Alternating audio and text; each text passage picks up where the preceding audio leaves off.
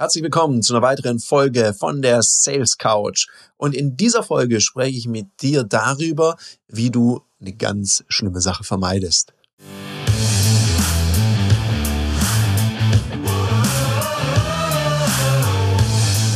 Herzlich willkommen bei dem Podcast Die Sales Couch Exzellenz im Vertrieb mit Tarek Abodela.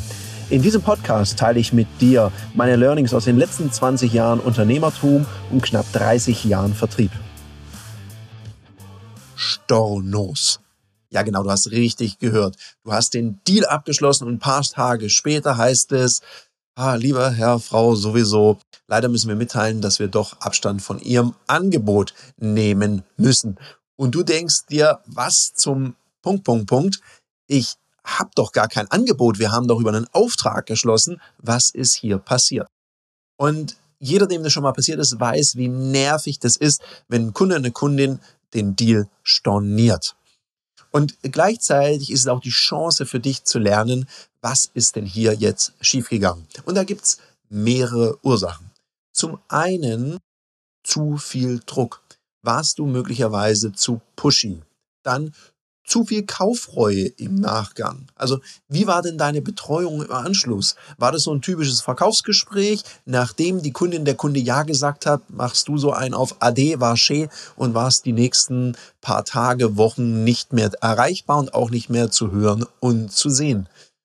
Und dann das nächste, vielleicht der Wettbewerb. Bestand denn ein Vertragsverhältnis zu einem Wettbewerber im Markt? Bei dem man gegebenenfalls einen Vertrag kündigen musste. Und da hast du vielleicht vergessen, hier eine Kaufsicherung zu machen, weil der Wettbewerb natürlich anruft und versucht, den Kunden, die Kundin zu halten. Und dann last but not least externe Einflüsse. Also hast du alle Personen in der Pain Chain, also im Entscheidungsprozess, auch wirklich berücksichtigt oder vielleicht was übersehen. Gehen wir es mal einzeln durch. Fangen wir an mit dem Thema zu pushy. Es gibt so ein Prinzip, das halte ich im Vertrieb für sehr, sehr wichtig. Ich mag lieber Sog anstelle von Druck. Und so die Haltung, nichts wollen müssen. Also erstmal herauszufinden, passt es überhaupt? Oder hat dein Gegenüber vielleicht ganz andere Vorstellungen von der Zusammenarbeit als du?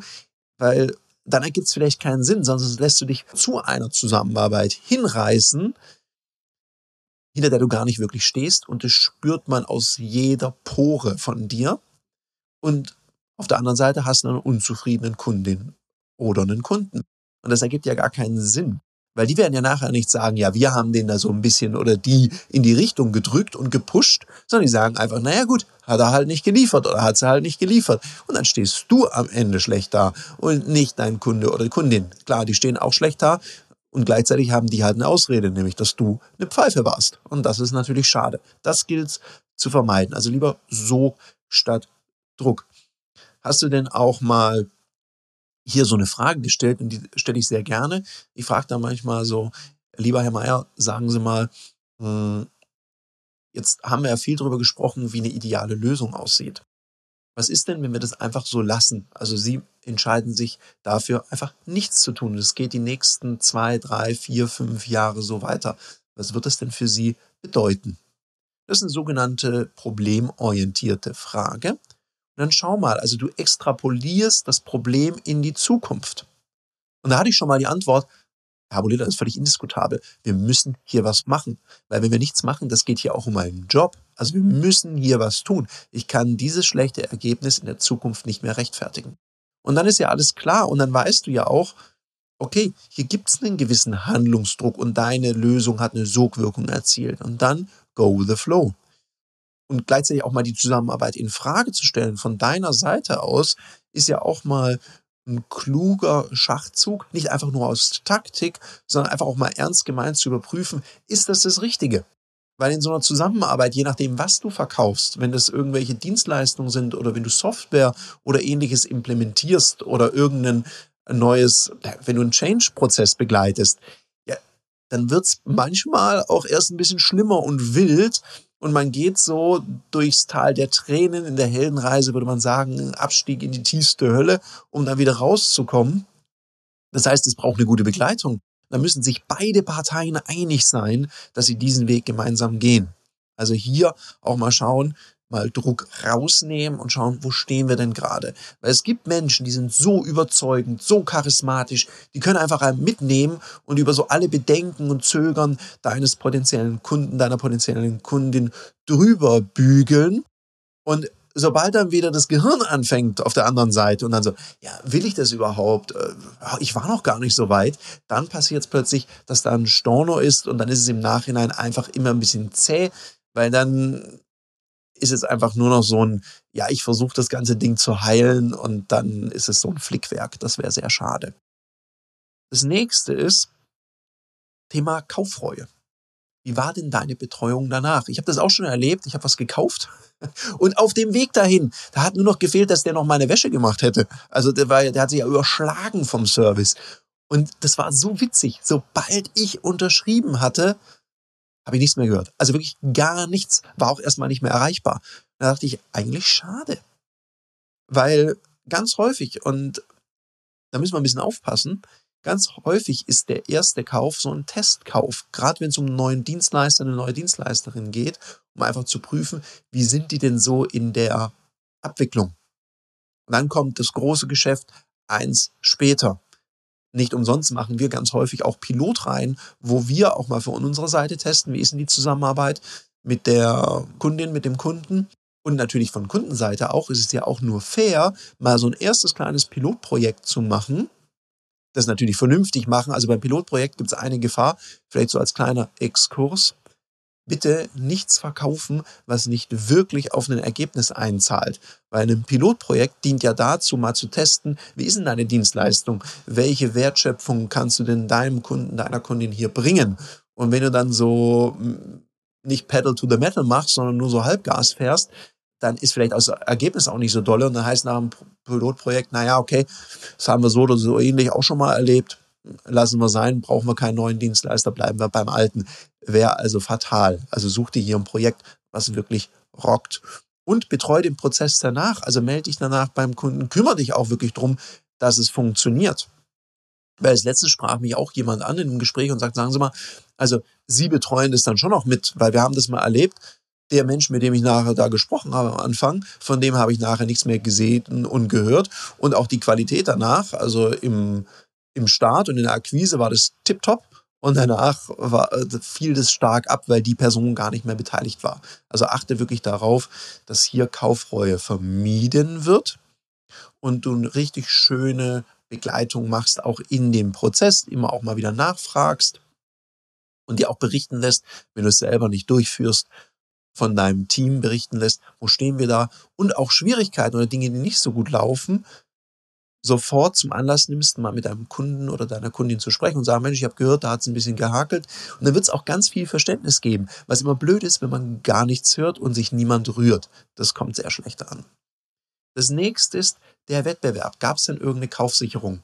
Also gerade so im Vertrieb von, ich habe einen Vertrag mit dem einen Unternehmen und ich werbe jetzt jemand ab und der Kunde kündigt sozusagen den Vertrag mit dem bestehenden Unternehmen und fängt dann bei mir an dann gibt's ja immer so eine Kündigungsfrist. Und in der, also unter uns gesprochen, da werden erstaunlich wenige aktiv, was ich total schade finde. Also wenn du da Interesse dran hast, wie man aktiv wird, wenn ein Kunde kündigt, dann äh, sprich mich gerne an, helfe ich dir, wie du die retten kannst. Zurück zum Text.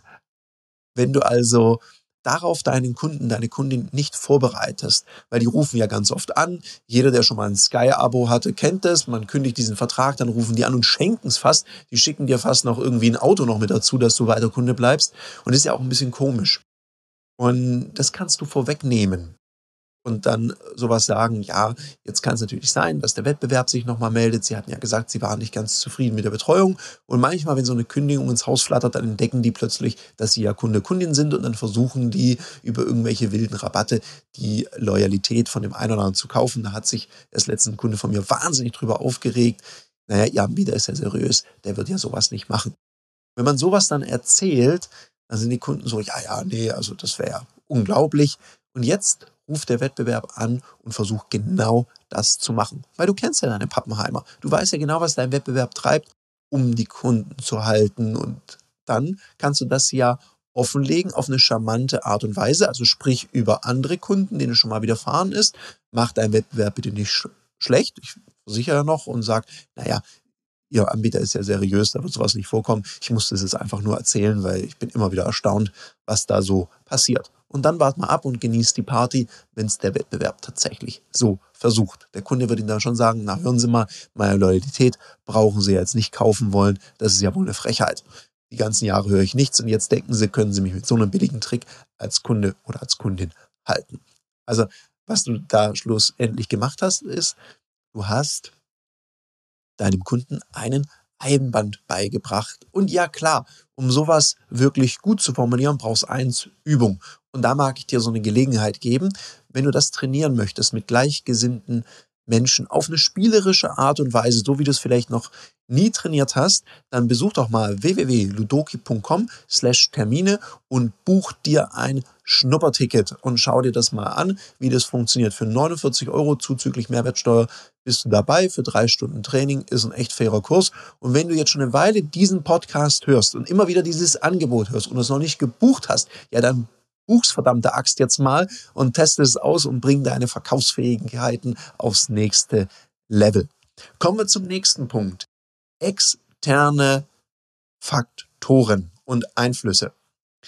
Manchmal ist es ja so, du hast ein, zwei Stakeholder in der Firma oder auch in der Familie. Du hast mit der Ehefrau gesprochen oder mit dem Ehemann.